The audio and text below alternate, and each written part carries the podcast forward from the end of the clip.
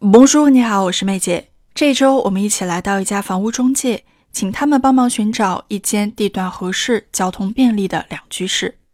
Voilà, c'est parti. À l'agence immobilière. Madame, qu'est-ce que je peux faire pour vous? Voilà, je suis à la recherche d'un appartement à louer. Vide ou meublé? Meublé. 在今天的这段对话中，我们要注意四组单词的发音。首先是故事发生的背景，agence immobilière。要发好这两个音，关键还是在于元音上。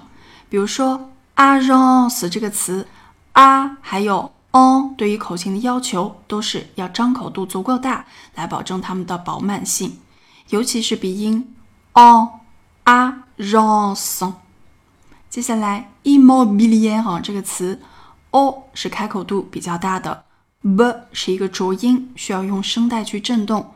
还有 lier 这个部分一定要发的尽量的自然流畅。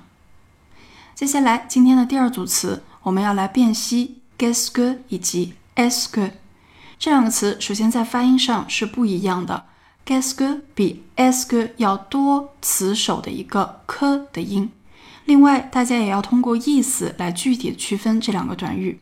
esque 在法语中是不用翻译的。它是疑问句的一个经常出现的固定组成部分，而 gasque 中的歌是要具体翻译成什么的，比如说做什么、买什么、是什么。所以在读今天的对话时，一定不能把 gasque 读成 esque。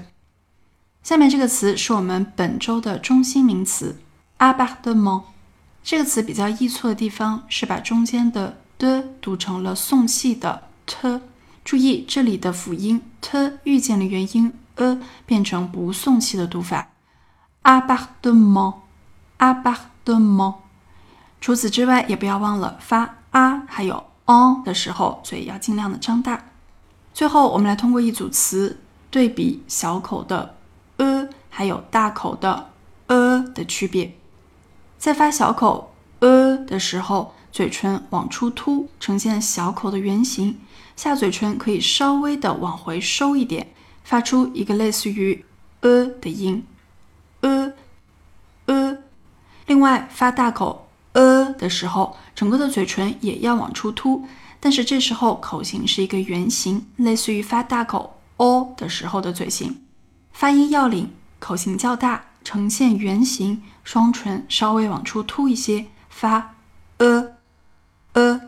带到单词中。我们的第一个词是 b，b，第二个词是 meuble，meuble。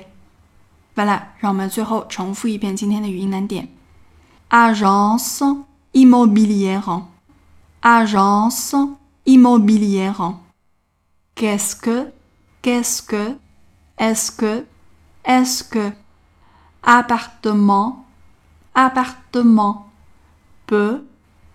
que，appartement，appartement，peu，peu。Meubler, meubler.